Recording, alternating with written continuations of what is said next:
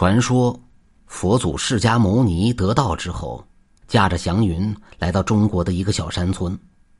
正逢一户姓张的人家刚刚生了一个小男孩，那小男孩张口一哭，竟如雷鸣一般，手脚一动，居然将胖大的接生婆给弹了一个四仰八叉。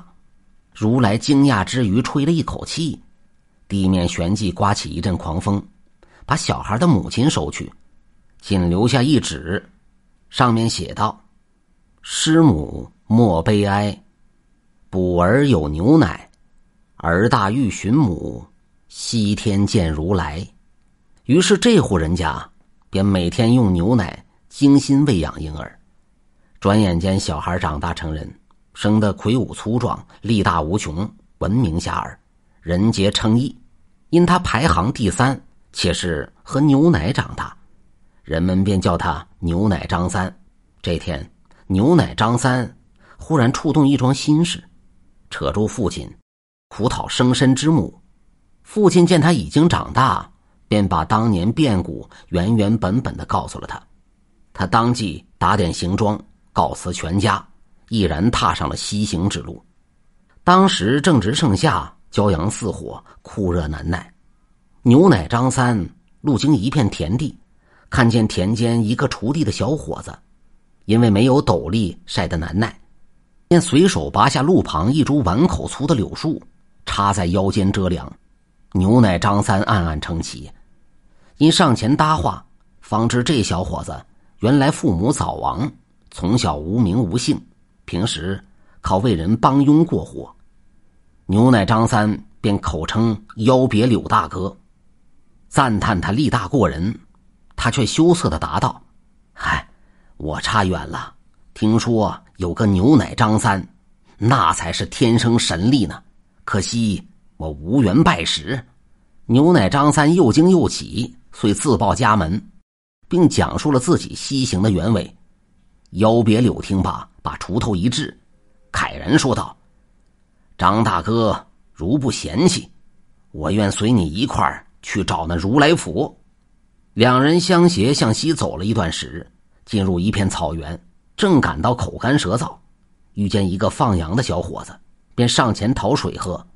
小伙子笑道：“水我倒是没有，但我可以给你们马上打一口井。”说着，捋起袖子，猛地一拳，把大地就出了一个深洞，清清的地下水立刻就泛了上来。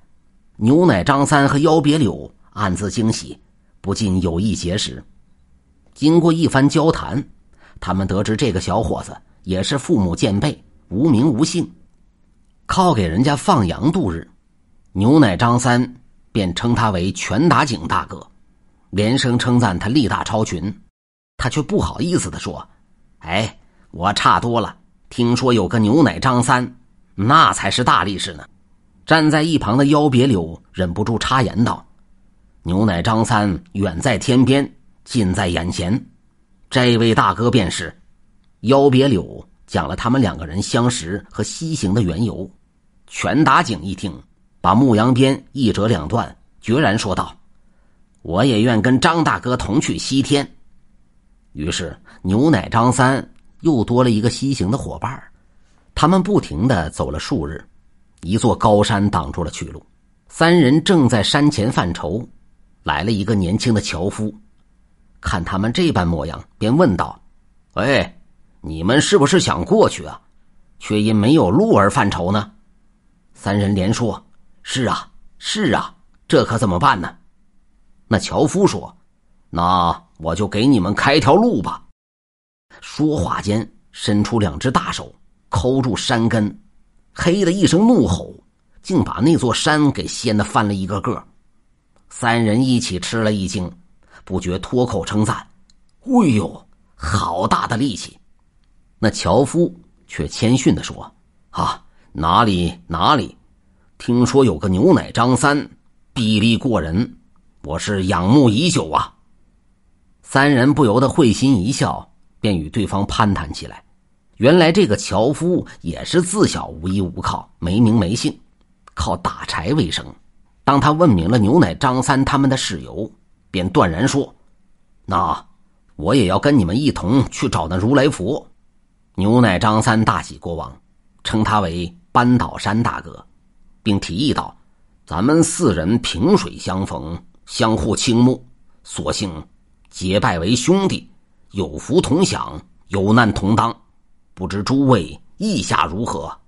邀别柳、拳打井和扳倒山齐声称好。正好不远处有一座山神庙，他们便走过去搓土为香，续指跪拜。正在这个时候，忽然从庙后走出一个白胡子老头，指着四人揶揄道：“你们自是力大，要去找如来讨母，殊不知那如来佛神通广大，法力无边，只怕你们奈何不得他呢？”四个人被激得暴跳如雷，哇哇直叫。白胡子老头微微一笑，说：“呵呵呵。”你们既然不服气，咱们就打个赌吧。我坐上你们的肩头，你们如能扛起我来，我老汉便为你们引路寻找如来；倘若你们扛不起我，那就听从我的调拨，怎么样啊？四个人哪里把这个又矮又瘦的老人放在眼里，立刻蹲下身。让白胡子老头坐到他们肩膀上，可没料想，他们使尽了吃奶的力气，硬是扛不起那老头来，而且越用力，肩上就越沉，最后个个被压得瘫在了地上。那白胡子老头哈哈大笑，终于现了本相，原来他就是西天如来佛祖。众人这才相信了佛法的高深博大。甘愿皈依佛门，佛祖命接引菩萨，把牛奶张三的母亲接到西天极乐世界享福，一家团聚。牛奶张三、邀别柳、拳打井、扳倒山，都做了佛祖的近身侍从，成为有名的四大金刚。